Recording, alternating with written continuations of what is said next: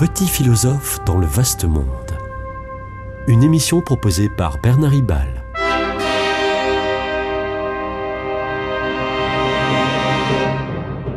Bernard Ribal, essayiste, agrégé et docteur en philosophie.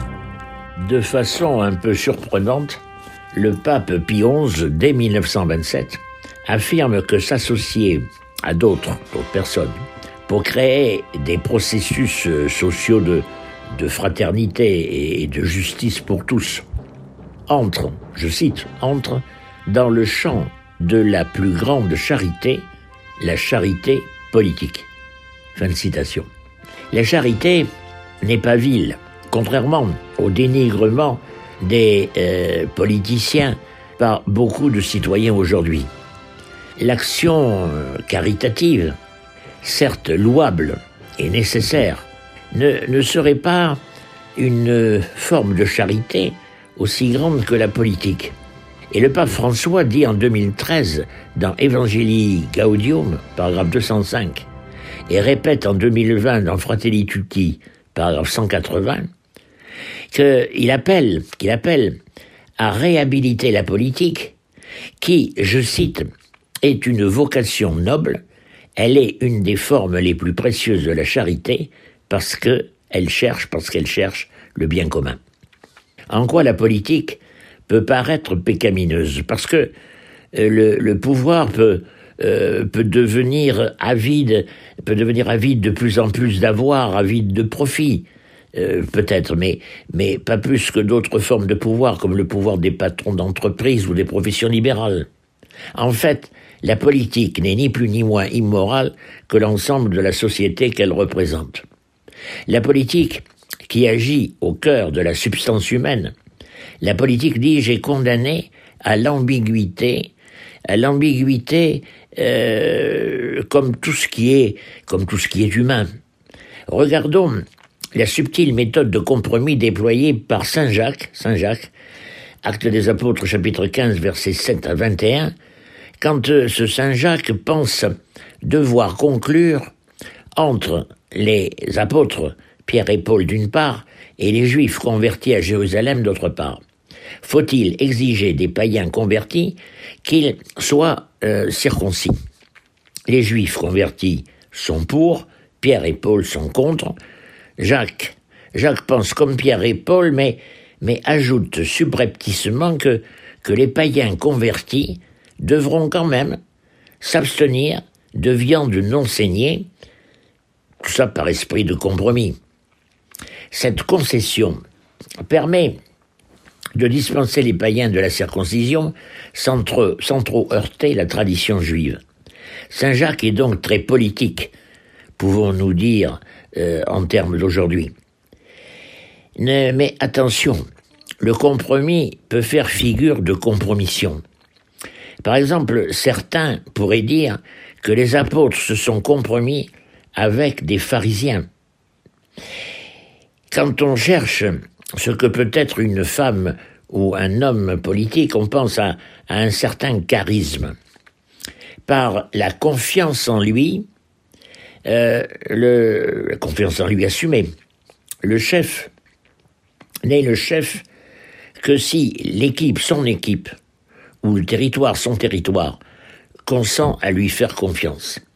L'homme ou la femme politique dépendent de ceux et celles qui lui font confiance. Nouvelle ambiguïté.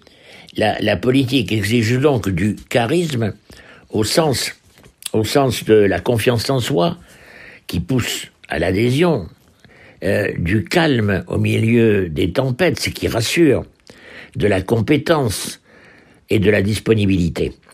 Cependant, ces vertus peuvent se mettre au service du vice, car le dictateur, le chef populiste, doit, plus que d'autres, être très euh, charismatique.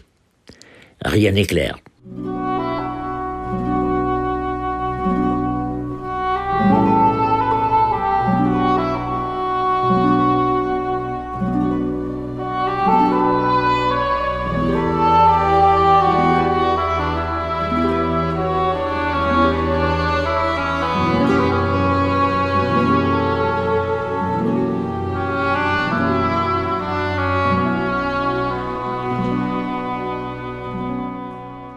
La politique charité implique la compétence et la transparence d'un programme sans démagogie et qui engage la politique pour une durée.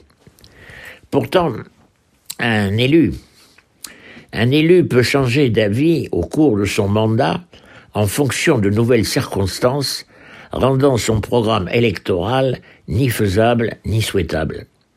En 1981, le Premier ministre Pierre Mauroy s'était engagé à une relance pour la consommation. Échec. Au lieu d'une relance, c'est une grave inflation.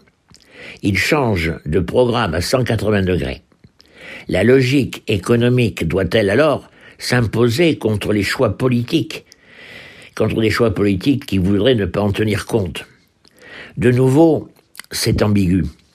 Les, femmes et hommes politiques semblent devoir se soumettre à ce que disent les technocrates de l'économie, comme en 1981 avec l'exemple du Premier ministre Mauroy. Il est vain, il est vain de prétendre ne pas tenir compte des experts. Pourtant, une volonté politique libre et ferme peut triompher des Cassandres spécialistes d'économie et de comptabilité. C'est ainsi que le chancelier allemand Kohl, lors de la réunification des deux Allemagnes après la chute du mur de Berlin, décrète contre les, avis euh, alarmistes de la, la, quasi-totalité des grands économistes et banquiers euh, que désormais, désormais sous sa décision, brusquement, un marque à l'Est aura la même valeur qu'un marque à l'Ouest. Alors évidemment, ça n'a pas été facile, mais l'Allemagne s'en est sortie et elle est restée la première puissance économique d'Europe. Donc, euh, faut-il se conformer aux prophéties des technocrates ou réagir en mettant en œuvre une volonté politique qui la joue à contre-courant? À cette question, il n'y a pas de réponse claire a priori. De toute façon, le politique est quelqu'un qui est la différence des technocrates évalue le ressenti de l'opinion. Il est même le spécialiste du ressenti populaire. Sans le politique à l'écoute du peuple, il suffirait, pourquoi pas, de soumettre à concours les fonctions de président de la République, de Premier ministre, de ministre de l'économie, pour départager les plus compétents plutôt que de les élire au risque, au risque de, euh, de choisir des incompétents. Pierre Rosanvallon a écrit récemment un livre sur l'importance du ressenti. Ce livre s'appelle les, épreuves de la vie aux éditions du Seuil en 2021. Souvent, il y a contradiction entre le ressenti et ce que préconisent les experts, particulièrement quand ces préconisations sont impopulaires. La, la, politique charité, euh, finalement, euh, euh, choisit-elle le, ressenti? Pas forcément. Ou bien choisit-elle euh, l'apparente logique économique? Pas évident non plus. Ou bien choisit-elle un compromis entre le ressenti et la logique économique? Il n'y a pas de recette pour répondre. Il n'y a pas de recette pour répondre. De plus, les, les ressentis sont aléatoires. Ainsi, en 1981, la majorité des Français étaient contre l'abolition de la peine de mort.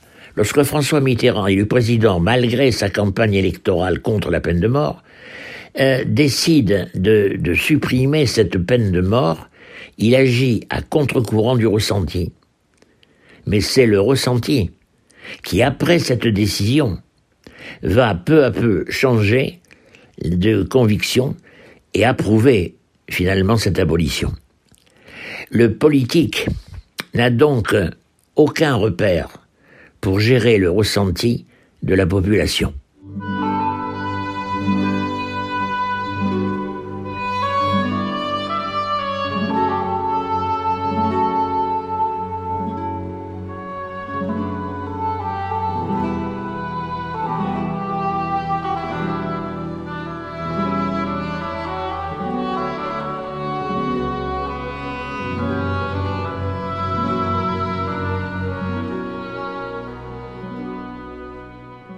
Pas de critères solides pour changer ou non de programme au cours euh, du mandat. Pas de critères pour suivre ou non les consignes de spécialistes. Pas de critères pour toujours tenir compte du ressenti populaire ou non. La politique charité reste cependant inconditionnellement fidèle au respect de la dignité sacrée de chaque personne humaine, y compris celle du migrant ou celle du psychopathe assassin.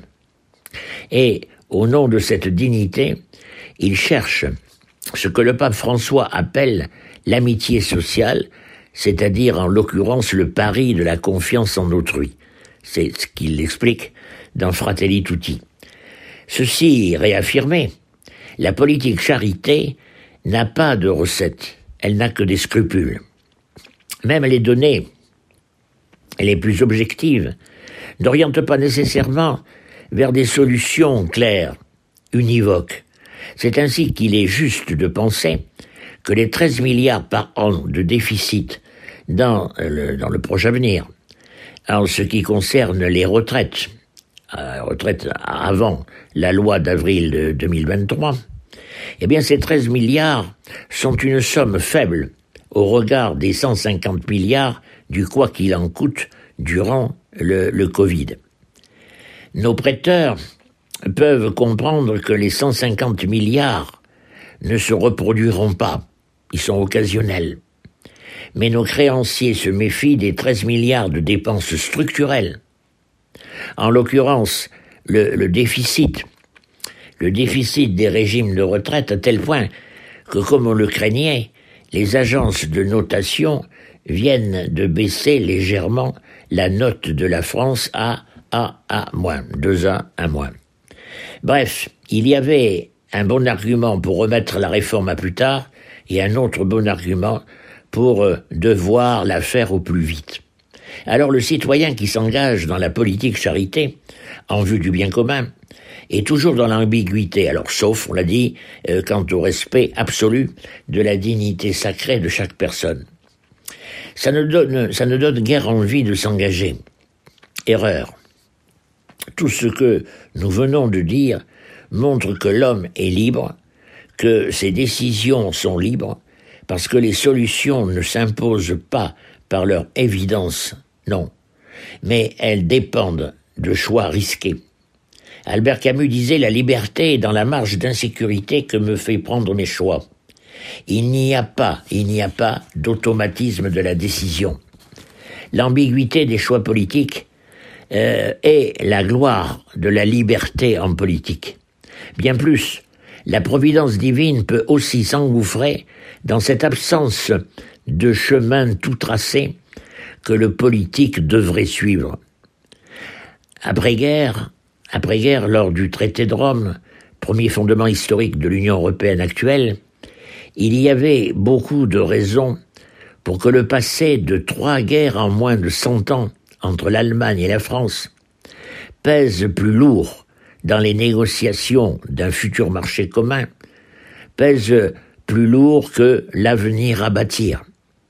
Et, eh bien, Hippolyte Simon, précisément, nous explique qu'à peine six ans après le 8 mai 1945, seul un vrai miracle, un vrai miracle divin pouvait s'inscrire en creux des indécisions des politiques pour conclure sur la création de la CECA, Communauté européenne du charbon de l'acier en 1951. L'ambiguïté itérative de la politique se vit souvent comme une faiblesse humaine c'est sans compter sur cette providence. Je cite, Ma grâce te suffit, ma force s'accomplit dans la faiblesse. Deuxième épître aux Corinthiens, chapitre 12, versets 9 à 11. C'était Petit philosophe dans le vaste monde, une émission de Bernard Ribal.